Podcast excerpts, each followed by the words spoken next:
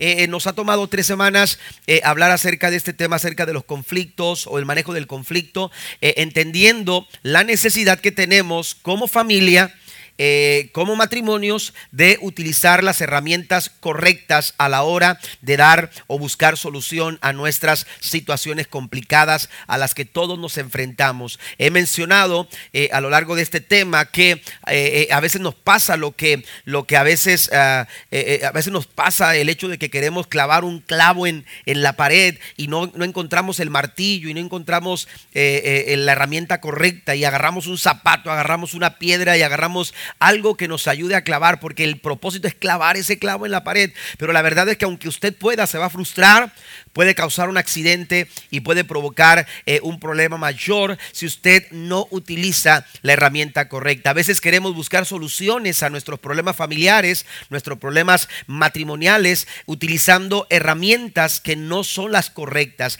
Y si no estamos utilizando la buena, la herramienta correcta, estaremos, hermanos, provocando o poniendo en peligro a nuestra familia, la estabilidad familiar. Por eso entendemos lo que Jesús dijo en Marcos capítulo 3, versículo 25 de la misma manera, una familia dividida Amén. Bien podemos leerlo de esta forma. De la misma manera, una familia que no maneja bien los, eh, eh, los, conflictos, que no sabe enfrentar bien de la mejor forma los conflictos, por las peleas se desintegrará. Está hablando el Señor, hermanos, que una familia en esta situación eh, va, va a ser complicado seguir adelante y se puede, se puede destruir. Por eso es importante aprender cuáles son las herramientas correctas que yo puedo utilizar para eh, solucionar los conflictos en mi vida familiar. Eh, voy a hacer un resumen de los puntos que hemos hablado hasta hoy, porque son seis herramientas las que nos enfocamos a estudiar eh, durante este tema. Hemos hablado de cuatro, estaremos hablando ya en esta última, este, este domingo estaremos hablando de las últimas dos herramientas, pero hemos mencionado, hermanos, hasta este momento que en las mejores familias de la iglesia, eh, perdón, de la, de la, Biblia, nos encontramos eh, a estas familias pasando por situaciones complicadas. Por ejemplo, Caín y Abel nos presentan un cuadro de rivalidad entre hermanos. David y Absalón, un problema entre padre e hijo. Abraham y Lot, conflictos eh, eh, de intereses entre tío y sobrino. Y así pudiera estar mencionando, el mismo Jesús enfrentó conflictos familiares porque sus propios hermanos no creían en él como el Hijo de Dios. El éxito no lo determina si vamos a pasar por problemas o vamos a pasar por conflictos o vamos a pasar momentos complicados en la familia. El éxito familiar no lo determina el hecho de que sí o no vamos a pasar por esto. E, e, el éxito lo determina la manera en que nosotros enfrentamos esos conflictos. E, eso es lo que va a dar éxito en cada día de nuestra vida como familia, el éxito familiar lo vamos a tener en la forma en la que nosotros manejamos las situaciones complicadas a las que, aleluya, nos enfrentamos día a día. Pero estamos expuestos al conflicto como cualquier familia.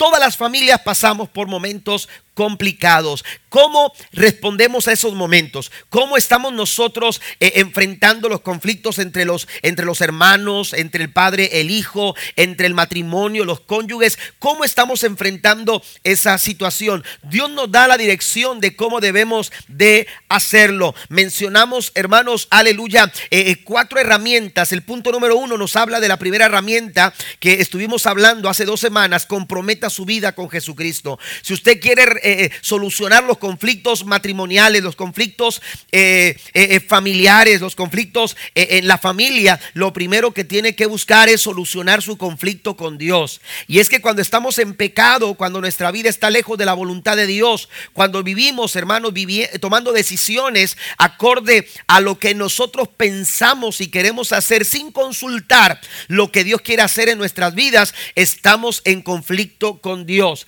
Y si queremos resolver conflictos, lo primero que tenemos que hacer es comprometer nuestra vida. Los padres, los hijos, los esposos necesitan, las, eh, eh, necesitan, hermanos, aleluya, esposo y esposa, necesitan resolver su, eh, su, su conflicto con Dios. Y esto lo podemos lograr haciendo un compromiso, comprometiendo nuestra vida con Cristo, aceptándole como nuestro Salvador personal y hacerlo el Señor de nuestra vida. ¿Por qué hablo de Señor? Porque cuando Él es el Señor de nuestra vida, Él dirige, Él guía, Él instruye, Él encamina, Él nos va orientando, Él nos va llevando. ¿Para qué? Para que tomemos las mejores decisiones. Amén. Nada estará oscuro. Eh, eh, no habrá lugar, hermanos, aleluya, eh, a momentos de, confusión. ¿Por qué? Porque a través del Señor tendremos la claridad para tomar las decisiones acertadas, correctas, que nos lleven a, la bendición que Dios quiere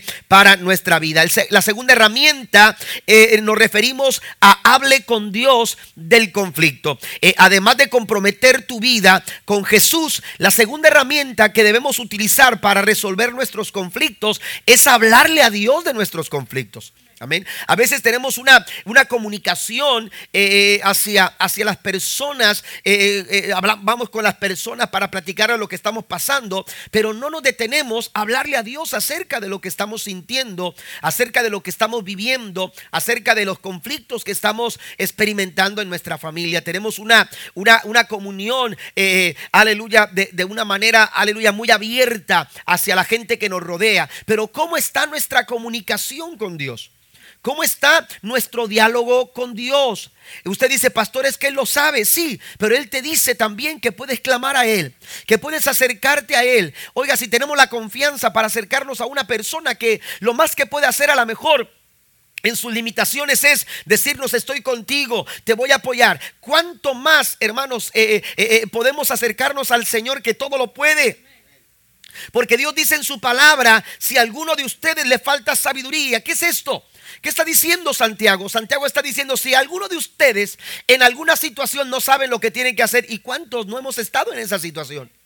¿Cuántos no, no, nos hemos preguntado y ahora qué respondo a mi hijo que tiene esta inquietud, que tiene esta situación? ¿Qué le puedo decir a mi hijo? ¿Qué puedo hacer en esta situación? ¿Qué puedo hacer ante este problema? Bueno, si alguien está en esta situación, dice la escritura, pídasela a Dios y Él se la dará, pues Dios da a todos generosamente sin menospreciar a nadie. Si usted no sabe qué hacer, hable con Dios. Y cuando usted habla con Dios, Dios te va a dar la dirección. Aleluya. Dios te va a ayudar a tomar la mejor decisión. La tercera herramienta que mencionamos, hermanos, esto fue la semana pasada, es cambie su enfoque. Amén. Si usted quiere darle un buen manejo al conflicto, usted tiene que empezar a cambiar su enfoque. ¿A qué nos referimos en cuanto a esto? Bueno, la primera cosa que señalamos es que tenemos que cambiar nuestro enfoque, dejar de ver eh, eh, eh, a las personas que nos rodean, es decir, a nuestro esposo, nuestra esposa,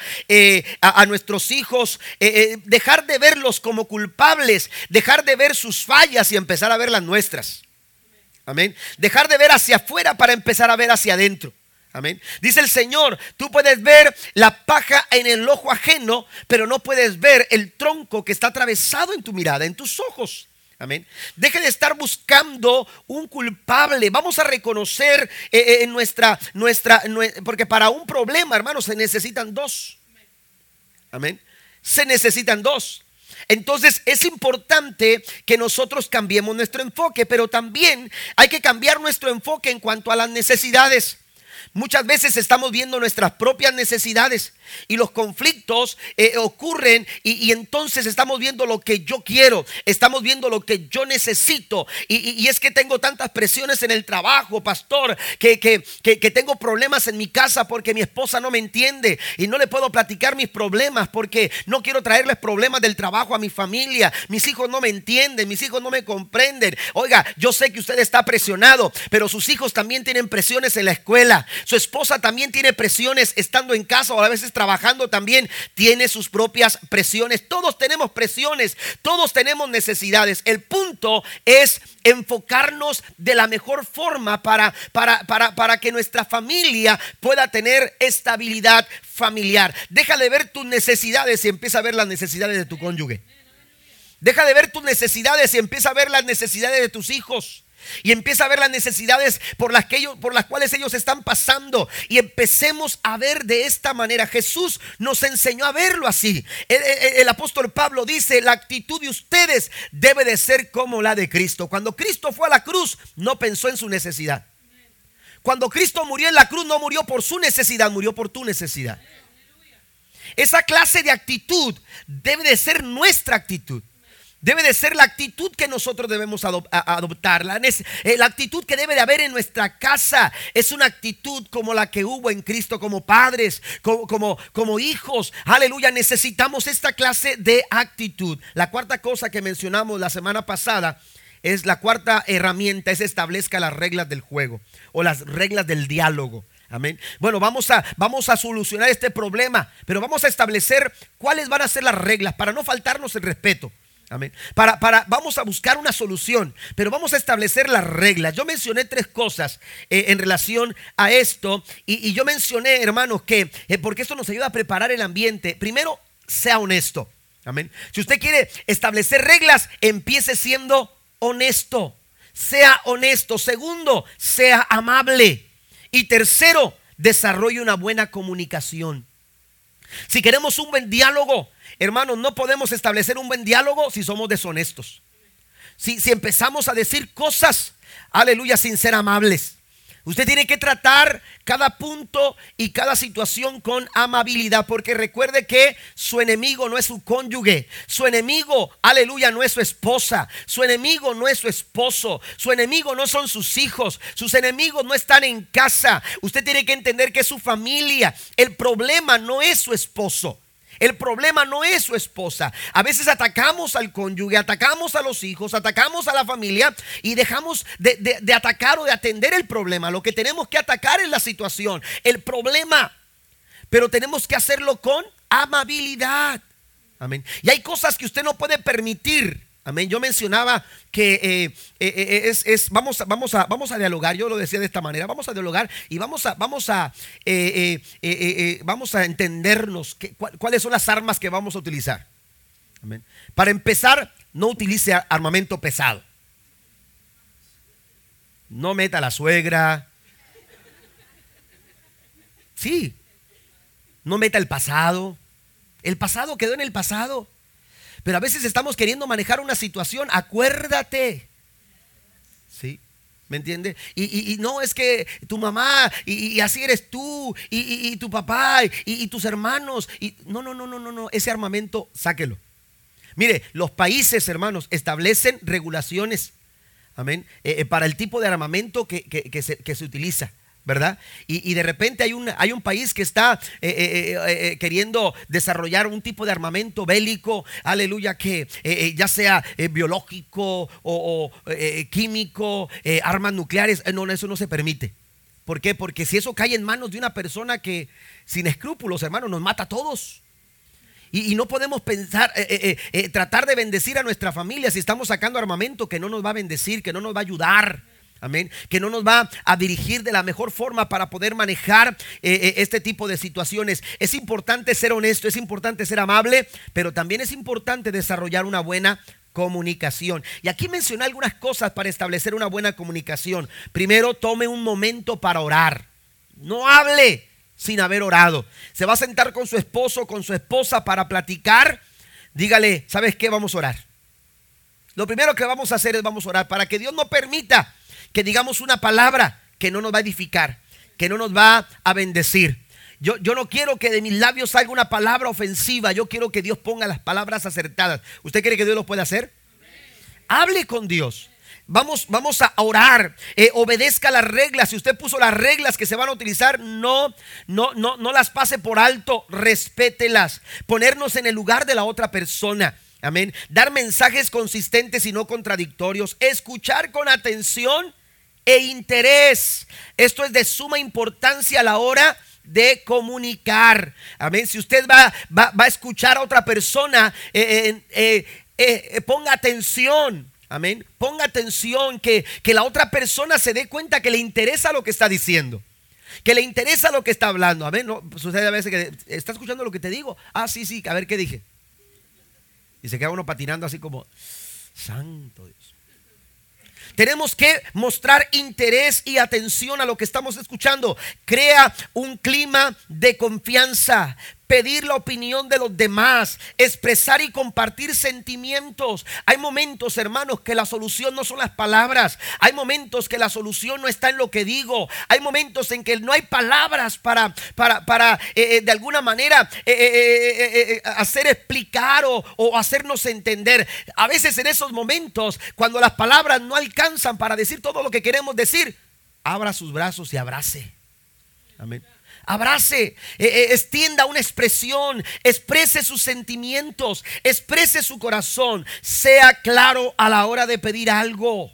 Amén. Y por último, esté abierto al perdón. Hay momentos en que usted tendrá que pedir perdón. Hay momentos en que usted tendrá que dar el perdón.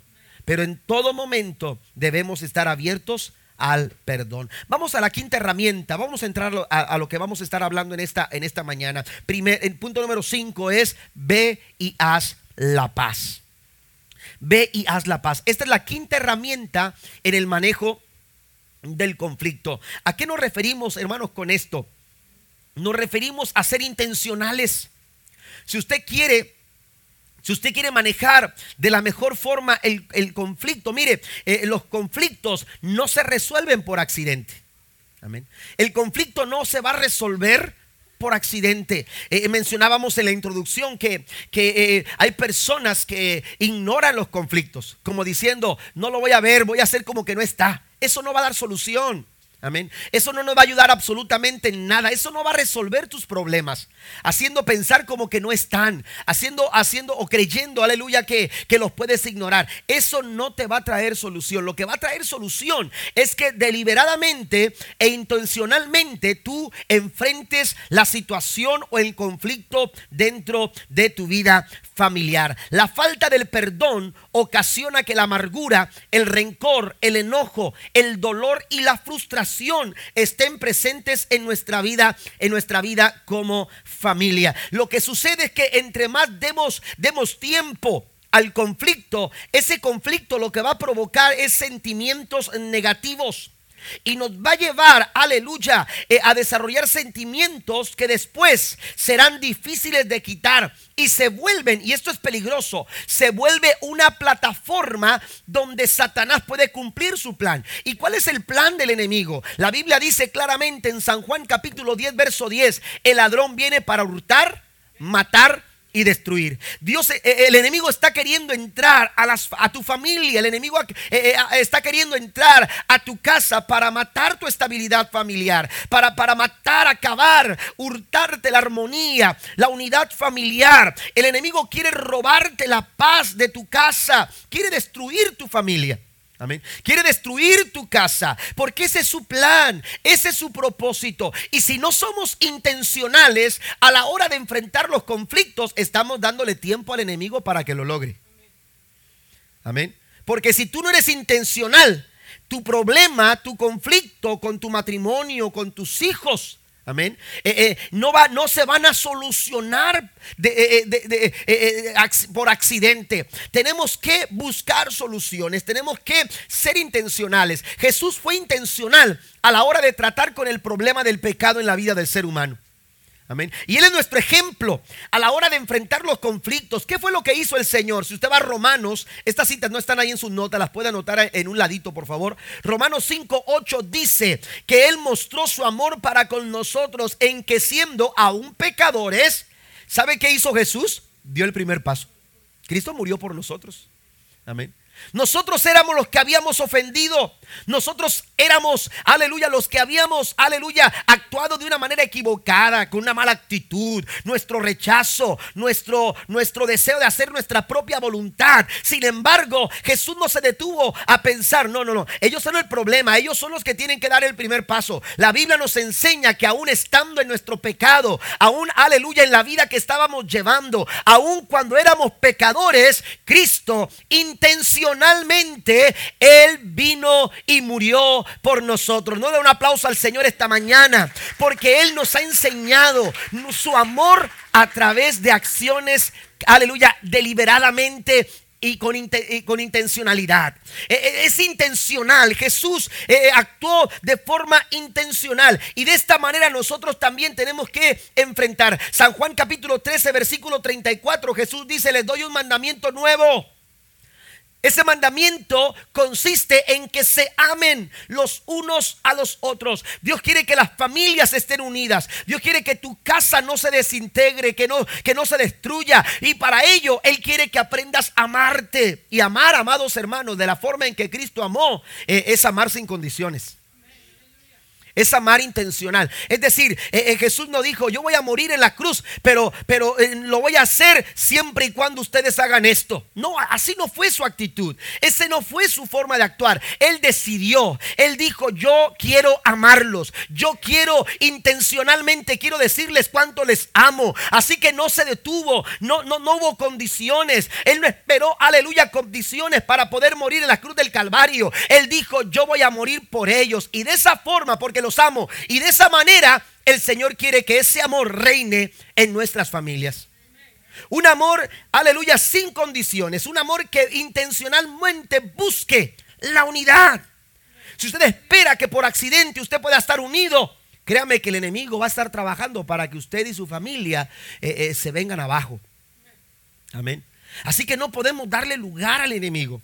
No le podemos dar territorio a Satanás. Mire lo que dice el verso 34 de San Juan 13. Dice que tenemos que amarnos los unos a los otros, así como yo los he amado. También dice que debemos nosotros amarnos. Tenemos que mostrar nuestro amor. Aleluya. Tenemos que mostrar intencionalmente, aleluya, nuestro amor al Señor. Ahora, recuerde también que, que, que, que si usted quiere amor, usted tiene que sembrar amor. E, e, es la ley de la siembra y la cosecha. Jesús dijo en Mateo 7, versículo 12, todas las cosas que querráis que los hombres hagan contigo, haced también, dice, así también, haz tú con ellos. Lo que usted quiera cosechar, si usted quiere cosechar algo, usted tiene que sembrar ese algo. Si usted quiere cosechar buenas actitudes de sus hijos, usted tiene que sembrar buenas actitudes en su hijo. Si usted quiere cosechar buenas actitudes en su esposo, en su esposa, usted necesita sembrar buenas actitudes en ellos, porque todo lo que lo que lo que tú quieras que alguien haga contigo, hacerlo tú también con ellos. Si usted quiere respeto, usted tiene que dar, respeto, no exigir respeto, dar el respeto.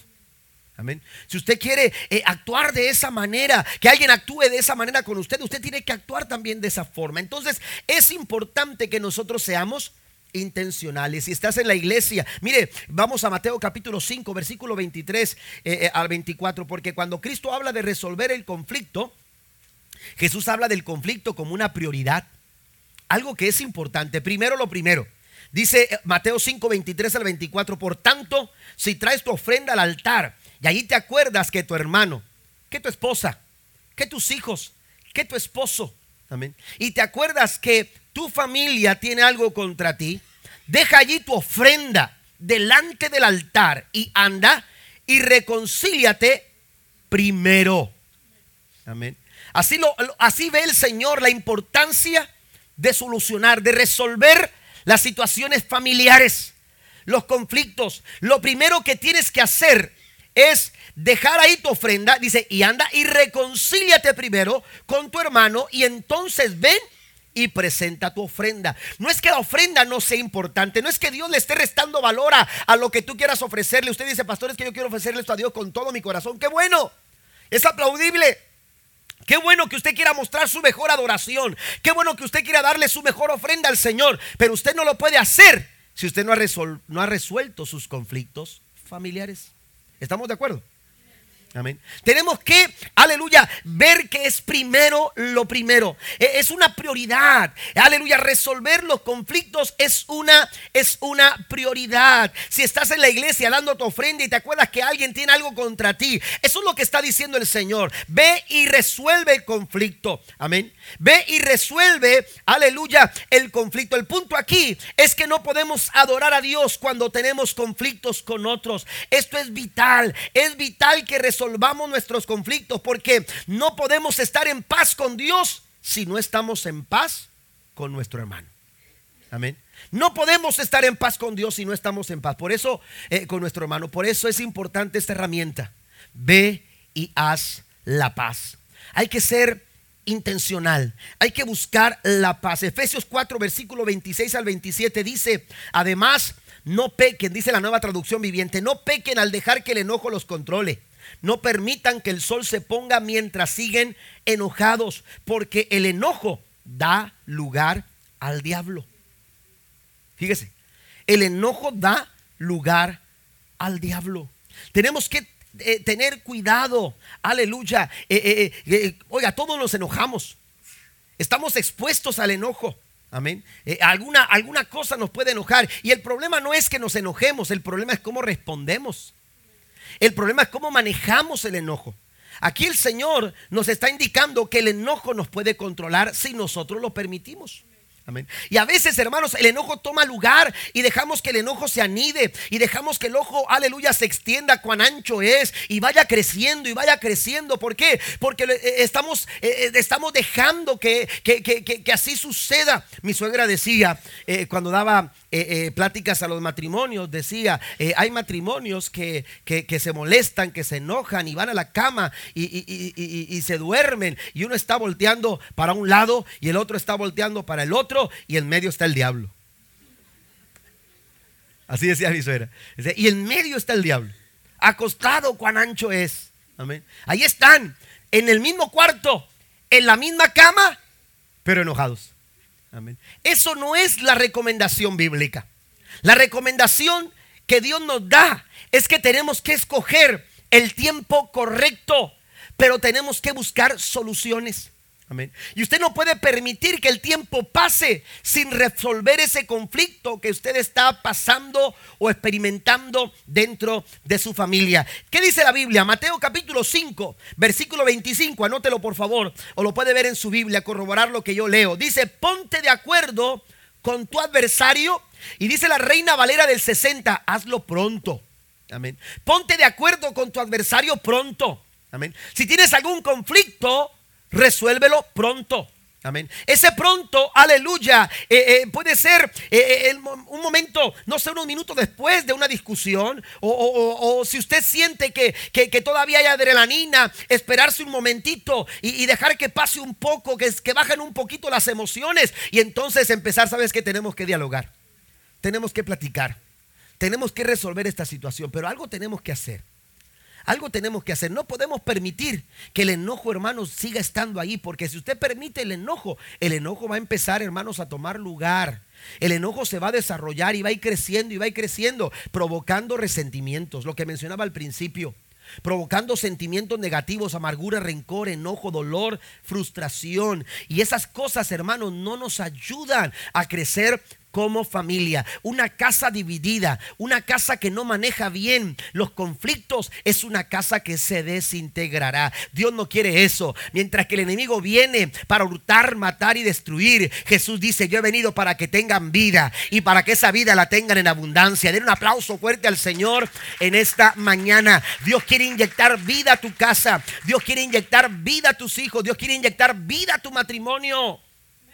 Pero para eso tenemos que considerar esta herramienta, ser intencionales, ve y haz la paz, escoge el tiempo correcto. La nueva traducción viviente, refiriéndose a Mateo 5:25, dice rápidamente. Es decir, busca la solución. Mientras que la Reina Valera del 60 dice que lo hagamos pronto, la nueva traducción viviente nos insta a que lo hagamos rápidamente. Y la nueva versión internacional señala lo siguiente, lo más pronto posible. Lo más pronto posible. ¿Cuándo hay que dar el perdón? ¿Cuando nos sentamos a dialogar? No. El perdón, hermanos, lo debemos dar en el momento mismo en que la ofensa aparece. ¿Quiere, quiere proteger su corazón? ¿Quiere proteger su familia? Del perdón en el momento mismo de la ofensa. No espere a que vengan y le pidan perdón. No espere a tener la condición de sentarse con una taza de café y, dialogar y cómo estás, cómo fue tu día, mira, sabes que nos equivocamos. No espere ese momento, perdone en el momento mismo en que usted fue ofendido aleluya, eh, eh, eh, del perdón, suelte el perdón, porque usted va a proteger su alma, va a proteger su corazón. Jesús lo hizo de esa forma. Jesús estaba siendo maltratado, Jesús estaba siendo golpeado, Jesús estaba siendo crucificado, pero Jesús en ese mismo momento en que estaba siendo ofendido, le dijo al Padre, Padre, perdónalos, porque ellos no saben lo que hacen. Aleluya, usted quiere, quiere, quiere proteger su corazón, aleluya, de rencor, de resentimiento, de amargura de dolor innecesario. Lo que usted tiene que hacer es soltar el perdón en el momento mismo en que usted ha sido ofendido. El, momento correcto, amados hermanos, escoja el tiempo correcto. ¿Por qué es importante? ¿Y por qué apelar al tiempo correcto? Bueno, porque entre más tiempo pase, más fácil será que se distorsionen los hechos. Amén. Más fácil se va a distorsionar, se va, se va a distorsionar. Amén. Lo, lo que realmente pasó. ¿Cuántos problemas comienzan siendo una, una cuestión pequeña y terminan siendo una montaña enorme? que nos separa, que nos divide y que es difícil moverla. ¿Por qué? Porque dejamos pasar el tiempo. Y entre más pase el tiempo, más facilidad, hermanos, más, más apertura a, perder realmente de vista lo que, lo, que, lo, que, lo que sucedió en realidad. Amén. Lo que realmente es el problema. A veces el problema es tan pequeño, pero todo lo que conlleva el problema, hermano, se hace cada vez más grande y se hace cada vez más grande. ¿Por qué? Porque hemos dejado el tiempo pasar. ¿Qué dice el Señor hablando el apóstol Pablo? No permitan que el sol se ponga mientras siguen enojados. Amén. También otra cuestión, hermanos, del por qué tenemos que escoger el tiempo correcto es porque, aleluya, entre más tiempo haya pasado, más duro, aleluya, puede volverse tu corazón. Si tú esperas a que alguien venga y te pida perdón, amén, eh, eh, estás eh, poniéndote en un campo peligroso. Porque estás, hermanos, permitiendo que tu corazón se vaya endureciendo y sea más difícil soltar el perdón. Pero si tú lo haces en el momento mismo de la ofensa, aleluya, tu corazón va a estar protegido, tu corazón va a estar libre de resentimientos o de rencores. Amén. Tenemos que aprender a escoger el tiempo, el tiempo correcto. ¿Por qué? Porque el ser humano, nuestro corazón, hermanos, la mayoría somos, eh, eh, endurecemos nuestros corazones. El enemigo, como dice el verso 27, toma lugar. Amén. Dice, dice Pablo, porque el enojo da lugar al diablo. Entre más tiempo le des lugar al enojo, más hermano lugar va a tomar el enemigo. La Biblia nos dice en Hebreos 3, versículo 7 en adelante, si oyeres hoy su voz, no endurezcáis tu corazón como en el día de la provocación. Y en Efesios 4, 27 dice que no tenemos, no, no permitamos que el sol se ponga sobre nuestro enojo. Amén. No podemos permitir que el tiempo pase sin enfrentar el conflicto, eh, permitiendo que el enojo tome, tome lugar. En otras palabras, hermano, no dejes pasar ni siquiera un día. Amén. No dejes siquiera pasar un día. Aleluya, con el enojo en tu corazón, porque eso es lo que está diciendo Pablo, que no se ponga el sol sobre vuestro enojo. Amén. ¿Y qué pasa cuando se pone el sol? ¿Nos vamos a dormir? Amén. ¿Nos vamos a la cama? Y entonces, aleluya, eh, eh, eh, dice el apóstol Pablo, no dejen que el día pase sin solucionar el problema, el resentimiento y el enojo. Lo que va a suceder, hermanos, es endurecer tu corazón cada vez más. Y esto, aleluya, va a provocar problemas secundarios.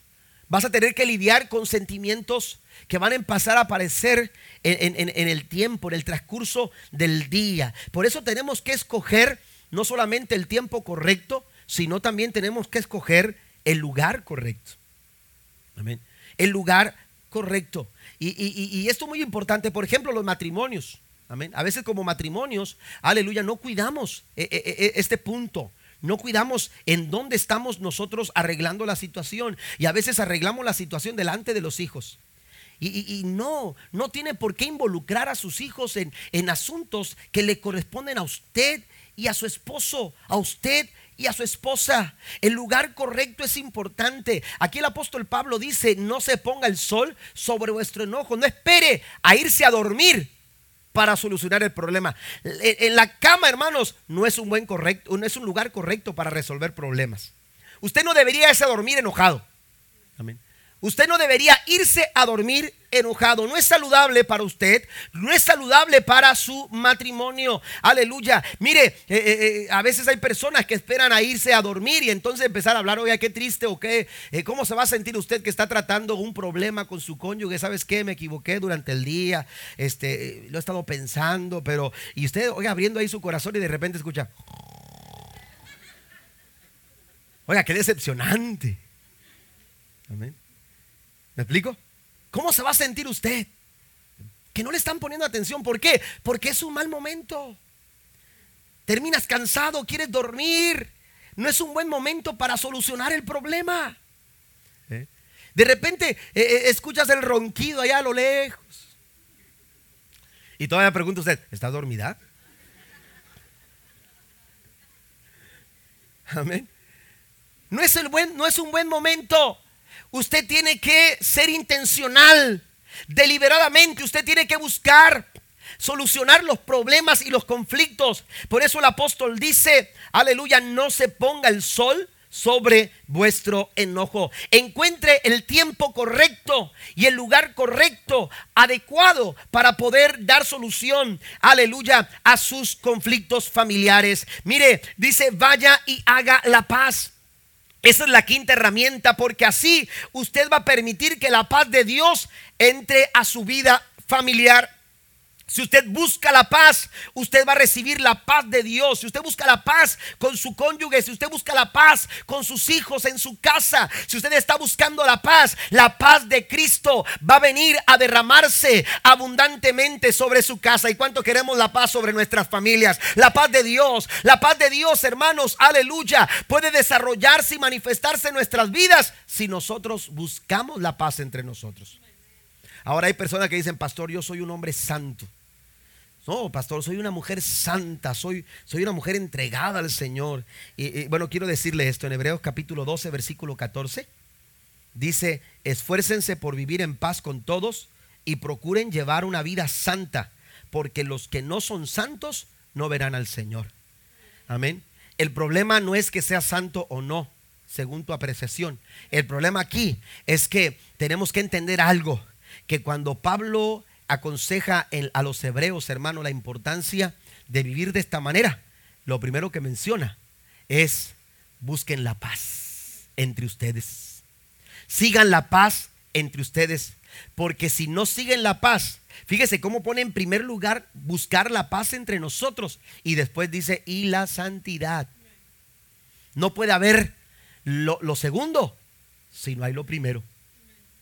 ¿Estamos de acuerdo?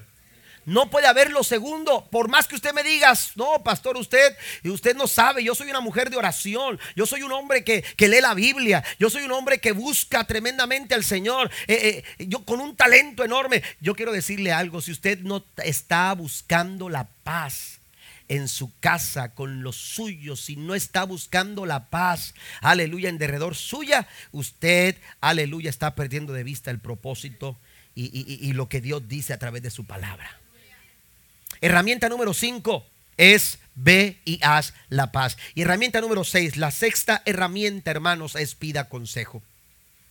La sexta herramienta para dar solución a nuestros conflictos es que nosotros pidamos, busquemos el consejo. Usted no tiene por qué lidiar solo con las situaciones complicadas. Hoy más que nunca tenemos, hermanos, recursos de consejería, tenemos recursos de, de, personas, hermanos, que se dedican a tener eh, eh, eh, una oficina o consultas para, para, para, dar consejos a la familia, personas cristianas. Hoy más que nunca tenemos consejeros cristianos.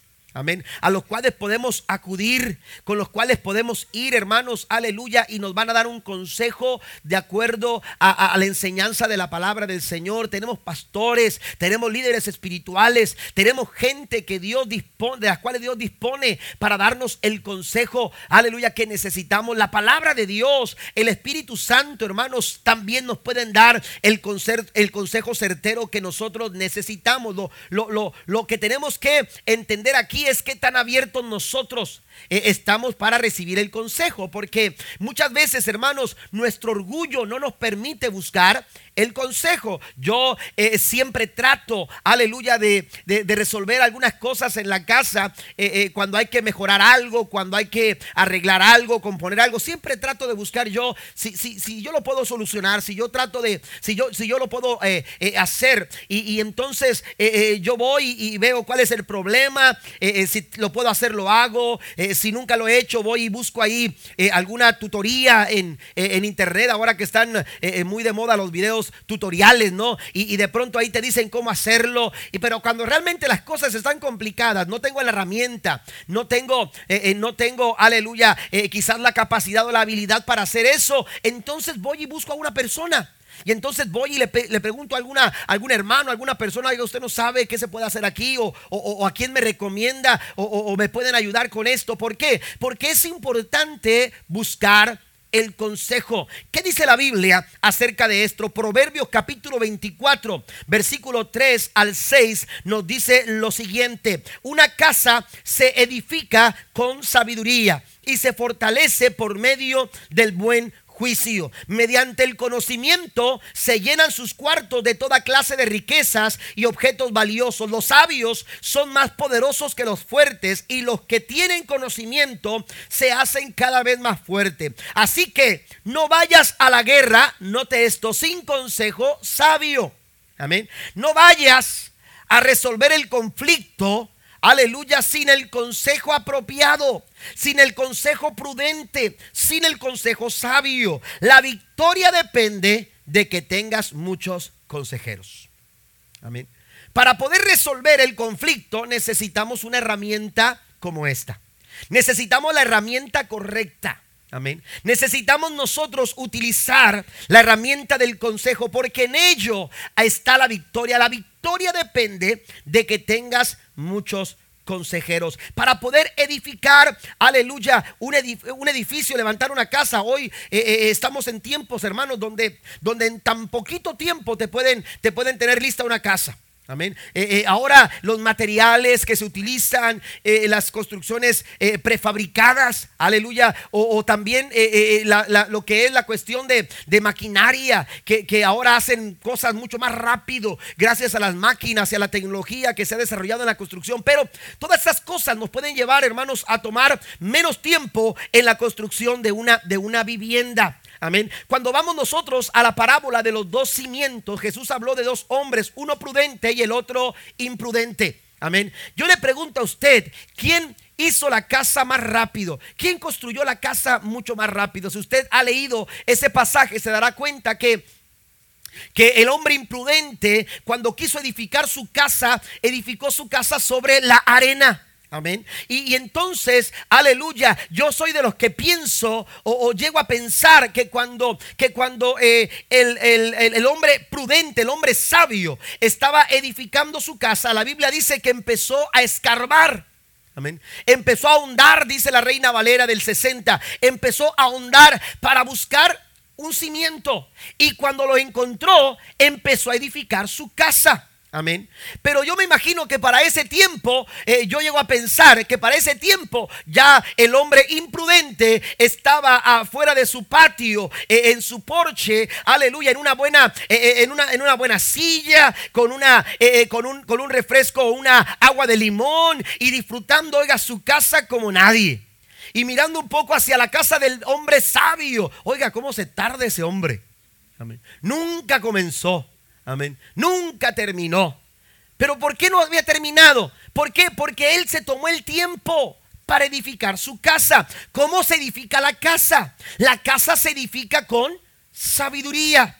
Si tú quieres edificar tu casa, tú necesitas usar sabiduría. Y en el consejo nosotros podemos encontrar sabiduría. Porque eh, eh, dice que la victoria depende de él tener muchos consejeros. Y entonces, aleluya, ¿qué es lo que pasó cuando vinieron los vientos, las complicaciones de la vida, cuando, cuando las tormentas empezaron a soplar con, con, grandes corrientes a llegar el río hacia donde ellos estaban? La Biblia dice que la casa del imprudente que había sido edificada sobre la arena se vino abajo rápidamente. Así como se construyó, así se fue Aleluya con los conflictos. Pero la casa de aquel que fue fundada sobre la roca, aun cuando vinieron vientos y soplaron, aleluya, fuerte sobre la casa y vinieron tormentas, la Biblia dice que la casa permaneció firme porque fue eh, edificada sobre una buena cimentación. Den un aplauso al Señor porque Cristo quiere edificar nuestra casa y cuando Cristo es el fundamento de nuestra casa,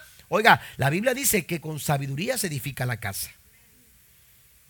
Usted puede manejar esas situaciones complicadas, pero usted tiene que buscar el consejo. Amén. A veces somos orgullosos, no queremos. Proverbios 13, versículo 10 dice, el orgullo lleva a conflictos. Todo lo que podemos agarrar de, del orgullo, hermanos, son momentos conflictivos. El orgullo lo que hace es empeorar, empeorar la situación. El orgullo lo que hace, aleluya, no te trae soluciones, te trae más problemas. Amén. A veces queremos aparentar por orgullo, queremos ser eh, eh, ante los ojos de las personas la familia que siempre pensamos que podemos ser, pero nunca llegamos a ser. ¿Por qué? Porque no estamos buscando el consejo. Porque no estamos edificando con sabiduría. Amén. Queremos, queremos esconder, queremos aparentar, queremos hacer pensar que las cosas están bien. El orgullo no trae eh, solución a nuestros problemas. ¿Qué es lo que necesitamos? Los que siguen el consejo son sabios. Es, aleluya, a través del consejo que usted y yo podemos encontrar soluciones a los momentos complicados de la vida. Mire, si usted está enfermo, usted busca un médico. Si usted tiene problemas financieros, usted busca un contador, alguna asistencia financiera. Si usted tiene problemas legales, busca un abogado. Amén. Si usted tiene problemas de relación matrimonial, usted tiene que saber que hay personas y hay, y hay tantos consejos en la Biblia y hay tanta orientación de parte de Dios, hermanos, que usted y yo podemos utilizar para bienestar de nuestros matrimonios y de nuestras familias. Tenemos que aprender, aleluya, a buscar el consejo para el bienestar de nuestra casa. Estoy terminando. Proverbios capítulo 11, versículo 14 dice, sin liderazgo sabio, la nación se hunde. La seguridad está en tener muchos consejeros. Si usted quiere seguridad para su casa, si usted busca la seguridad para su familia, dice el salmista David, si Jehová no edifica la casa, todo lo demás es una pérdida de tiempo. Amén. Todo lo demás no sirve de nada. Si usted quiere seguridad, por más que usted esté velando, aleluya, y haciendo guardia, poniendo monitores en su casa, poniendo seguridad extrema en su casa, si Jehová no guarda la ciudad, en vano es la desvelada que te das. En vano es la inversión que haces. Lo que necesitamos es recibir el consejo. Y Dios nos da consejos de muchas formas y de muchas maneras. Proverbio 15, 22 dice, cuando falta el consejo, fracasan los planes.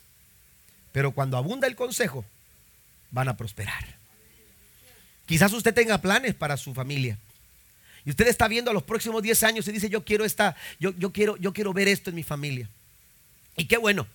Usted ha hecho planes para su hogar, usted ha hecho planes para sus hijos, usted ha hecho planes para su vida matrimonial. Qué bueno. Pero esos planes, por más buenos que estén, esos planes, por más, por más, eh, eh, eh, por, más grandes que sean, esos planes, aleluya, por, por, por, por lo mejor que usted quiera planear, hermanos, todo eso se viene abajo si dejamos de lado el consejo. Qué importante es que el consejo abunde en nuestros corazones. Voy a concluir en esta, en esta mañana. Pasen los músicos, por favor, que estén aquí en esta hora. Voy a concluir, hermanos, en esta, en esta hora con una anécdota que, que, leí en algún momento y recordaba eh, acerca de la historia de dos hermanos, dos hermanos que habían compartido eh, sus granjas porque el uno vivía detrás del otro, había un terreno enorme donde ellos cultivaban, donde ellos trabajaban la tierra, donde ellos, aleluya, eh, eh, cultivaban juntos, hombro a hombro, compartiendo maquinaria. Ellos intercambiaban cosechas y, hacían su trabajo, hermanos, de forma continua.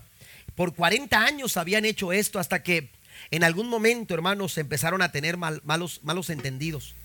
Y esos malos entendidos empezaron, hermanos, a ir creciendo hasta que esto dio como resultado un intercambio de palabras amargas, Sí, e, e, y después siguió, hermanos, con semanas de silencio donde ninguno, ninguno buscaba, aleluya, eh, eh, dialogar la situación, ninguno buscaba darle solución a, esta situación. El hermano mayor llamado Luis eh, estaba en su casa y su hermano menor en su casa, cada quien empezando a hacer sus trabajos y, todos los dos estaban separados, completamente separados. No buscaban la reconciliación. De repente, cuando eh, alguien llega a la casa del hermano mayor llamado Luis, tocando la puerta de su casa. Luis abre la puerta y encontró delante de él a un hombre con, con herramientas de carpintero. Y le dijo a aquel hombre, estoy buscando trabajo para unos días. Amén. Estoy buscando trabajo para algunos días. Quizás usted quiera que yo le ayude con algunas reparaciones aquí en su granja. Yo puedo ayudar en eso. Cuando el hermano mayor escuchó esto, dijo, sí, ¿sabes qué? Yo tengo, yo tengo un buen trabajo, yo, yo tengo algo que necesito, necesito hacer. Amén. Y entonces el hermano mayor se llevó a aquel hombre con sus herramientas a la parte de atrás de la granja y le dijo, miras hacia allá, ese río que está ahí, ese arroyo que pasa eh, eh, eh, sobre el terreno, aleluya, ese no estaba aquí hace algunas semanas. El dueño de aquella propiedad, quien es además mi hermano menor, hace algunas semanas atrás, después de tener un conflicto con él, lo que hizo es, fue cambiar el cauce del río para atravesar un arroyo sobre nuestras propiedades para que dividiera nuestras granjas. Así que yo quiero hacer algo mejor. Quiero sorprenderlo con algo mejor. ¿Ves aquel montón de madera? Quiero que vayas por ella y empieces a edificarme una cerca de dos metros de alto. Quiero que quiero que mi hermano menor no alcance a ver hacia acá. Así que quiero que me levantes una cerca de dos metros de alto. Aquel carpintero le dijo, creo que comprendo la situación. Así que el hermano mayor ayudó al carpintero a traer las cosas y comprar algunas otras para que no le faltara material. Después le dijo, yo voy a salir, llegaré ya tarde, así que te dejo trabajando aquí, termina la cerca lo antes posible. Y aquel hombre se fue, Luis se fue. Y en el ocaso del día, cuando el sol estaba cayendo, el, el hermano mayor Luis, cuando se estaba acercando a su casa, vio a lo lejos lo que, lo que el carpintero había hecho. Se bajó de su camioneta y con una cara impresionada con lo que estaba viendo, le dijo al carpintero, ¿qué está pasando? Esto no fue lo que yo te pedí. Yo te dije que edificaras una cerca de dos metros de alto. Y esto es lo que, lo que yo no te pedí. Mientras él estaba hablando con el carpintero, de repente, hermano, sorprendentemente llegó su hermano menor. Lo abrazó con mucha fuerza y le empezó a decir, perdóname, perdóname. Mira, yo me porté tan mal contigo. Te dejé de hablar, te dejé de buscar. Hice todo esto. Cambié el cauce del río. Y tú me impresionas haciendo esta gran obra, construyendo un puente entre nuestras dos propiedades para volver a unirnos. Y cuando, cuando, cuando el hermano mayor escuchó esta expresión de su hermano menor, lo abrazó también. Y mientras estaban abrazados, el carpintero empezó a levantar sus herramientas. Y entonces el hermano mayor le dijo, no, no quiero que te vayas. Tengo muchos más trabajos, quédate conmigo. Tengo muchos más trabajos que hacer. Pero la respuesta del carpintero fue, yo también tengo muchos puentes todavía por construir. El carpintero de nuestras vidas es Jesús. El carpintero de nuestras familias es Cristo. Él no está aquí para edificar cercas. Él no te ha llamado a ti para que edifiques cercas que causen división, que causen distanciamiento, que causen problemas o distanciamiento en tus matrimonios. Los conflictos son parte de nuestras vidas. Pero no quiere decir que los conflictos, hermanos, tengan que, tengan que dividirnos, tengan que distanciar a nuestras familias. Usted y yo podemos manejar toda situación complicada cuando nosotros dejamos que el arquitecto, que el carpintero de nuestras vidas nos ayude a edificar puentes. Dios quiere edificar puentes en tu, en tu, matrimonio. Dios quiere edificar puentes en tu vida, en tu vida familiar. Dios quiere edificar puentes en tus hijos. Dios quiere edificar puentes en tu casa. Porque esa es la única manera en que vamos nosotros a mantenernos unidos. Póngase de pie conmigo, por favor. en esta mañana. Leo un último pasaje. La Biblia dice en Efesios capítulo 4, versículo 1 al 3. Por lo tanto, yo, prisionero por servir al Señor, le suplico que lleven una vida digna del llamado que han recibido de Dios. Una vida familiar digna del llamado que han recibido de Dios. Porque en verdad han sido llamados. Sean siempre humildes y amables. Sean pacientes unos con otros. Y tolérense las faltas por amor. Hagan todo lo posible por mantenerse unidos en el Espíritu y enlazados mediante la paz. Dios quiere traer esta bendición a tu casa. Esos conflictos por los cuales pasamos no tienen por qué dividirnos, no tienen por qué destruirnos, no tienen por qué cumplir el propósito del enemigo. Esos conflictos, hermanos, pueden tener solución. Pero la pregunta es, la pregunta es, ¿estamos dispuestos a manejarlos con las herramientas correctas? ¿O vamos a seguir utilizando una herramienta incorrecta? Vamos a seguir utilizando herramientas que lo que están haciendo, hermanos, es provocar frustración. Están provocando, aleluya, distanciamiento, pérdida de tiempo y nos están llevando a empeorar la situación en nuestras familias. El Señor dice, yo he venido para que tengan vida. Esa vida de Cristo puede manifestarse en la casa. Esa vida de Cristo se quiere manifestar en tu relación familiar, en tu relación con tus hijos hay personas que dicen, es que pastor, yo, yo, no me puedo comunicar con mis hijos. Bueno, ¿qué herramienta estás utilizando? Es que mi esposa y yo no podemos hablar, no podemos ponernos de acuerdo. ¿Qué herramienta es la que estás utilizando? Si tú utilizas la herramienta correcta, ese conflicto no tendrá por qué, aleluya, causar ni robo, ni muerte, ni destrucción. Lo que el Señor quiere hacer es traerte vida y que esta vida sea abundante para tu casa.